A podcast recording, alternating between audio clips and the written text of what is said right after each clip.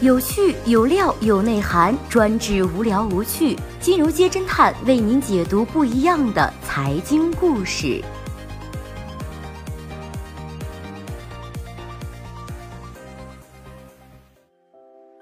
最新关注到的是连踩六雷，二十亿违约，联储证券开年就被挂横幅。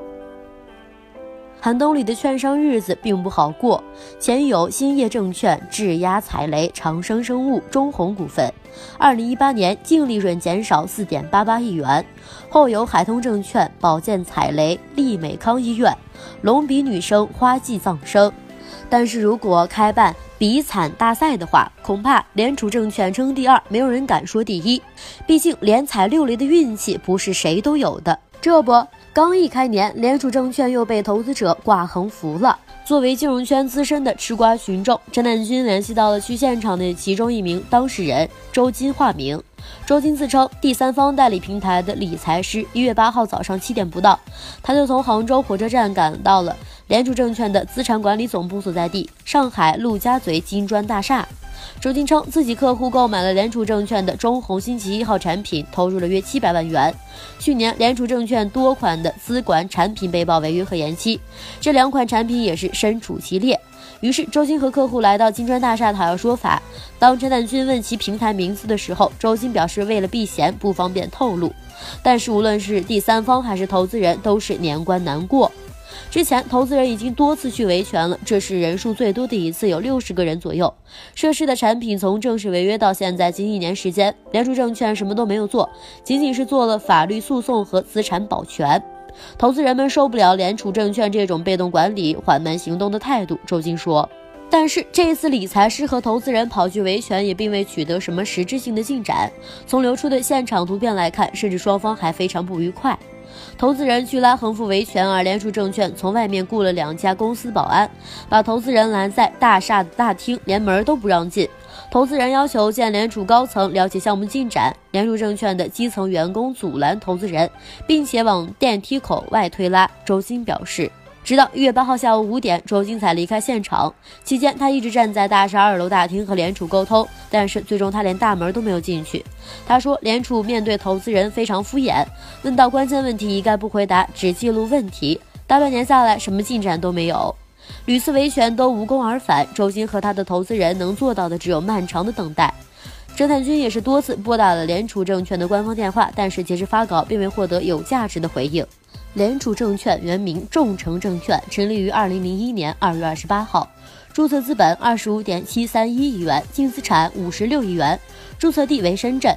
卓金表示，一月八号去维权的投资人共涉及了六款违约产品，规模达到了二十亿元，分别为巨城十六号、巨城一号、巨城五号、巨城九号、巨城十五号、中弘星期一号。二零一七年末以来，券商资管违约频发，但是像联储证券这样连续踩雷还都是大雷的，并不多见。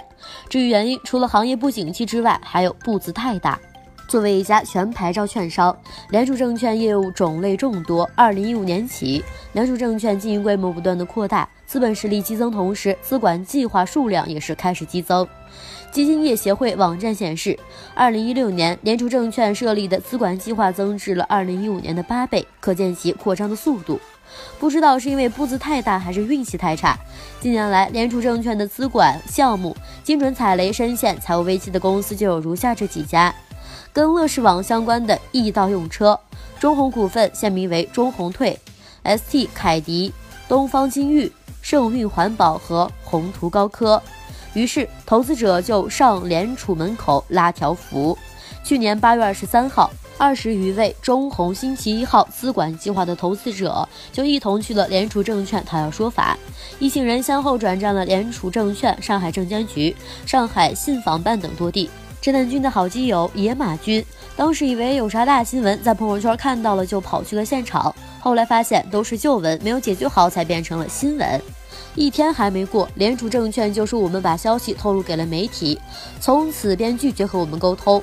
参与去年那次维权的一个投资者向陈南军表示，为这件事儿我成宿成宿的睡不着，每次来上海维权还要强颜欢笑，和家人说自己是去玩了。其实呢，去年十二月二十八号，中弘股份正式从 A 股摘牌，成为中国证券史上首支一元退市股。中弘星期一号的投资者想要拿回钱，更是难上加难。对于踩雷资管计划的后续处理，联储证券此前向媒体表示，相应的司法程序正在进行。投资者告诉郑南军，自己还录下了联储证券一个项目经理说从来没有听说过一元退市规定，这可就有点说不过去了吧？常在河边走，哪能不湿鞋？如果老湿鞋，那就要反思自己的风控管理是否到位了。联储证券二零一八年的证券公司分类评级结果，由之前两年的 BBB 级别下调至了 BB 级别。该评级正是反映公司在行业内风险管理能力以及合规管理水平的相对水平。根据界面新闻报道，业界对于联储证券的普遍印象都是相当生猛。联储证券此前有分级资管产品的杠杆比例高达了八倍，遭别家公司资管人士吐槽说，如此高的杠杆，我们公司风控绝对过不了。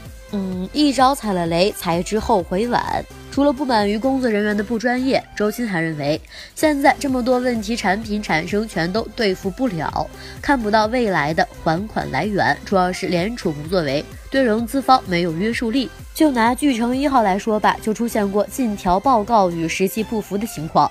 巨城一号起始于二零一六年，该信托计划是给汤运资本提供贷款，并且用于其补充流动性。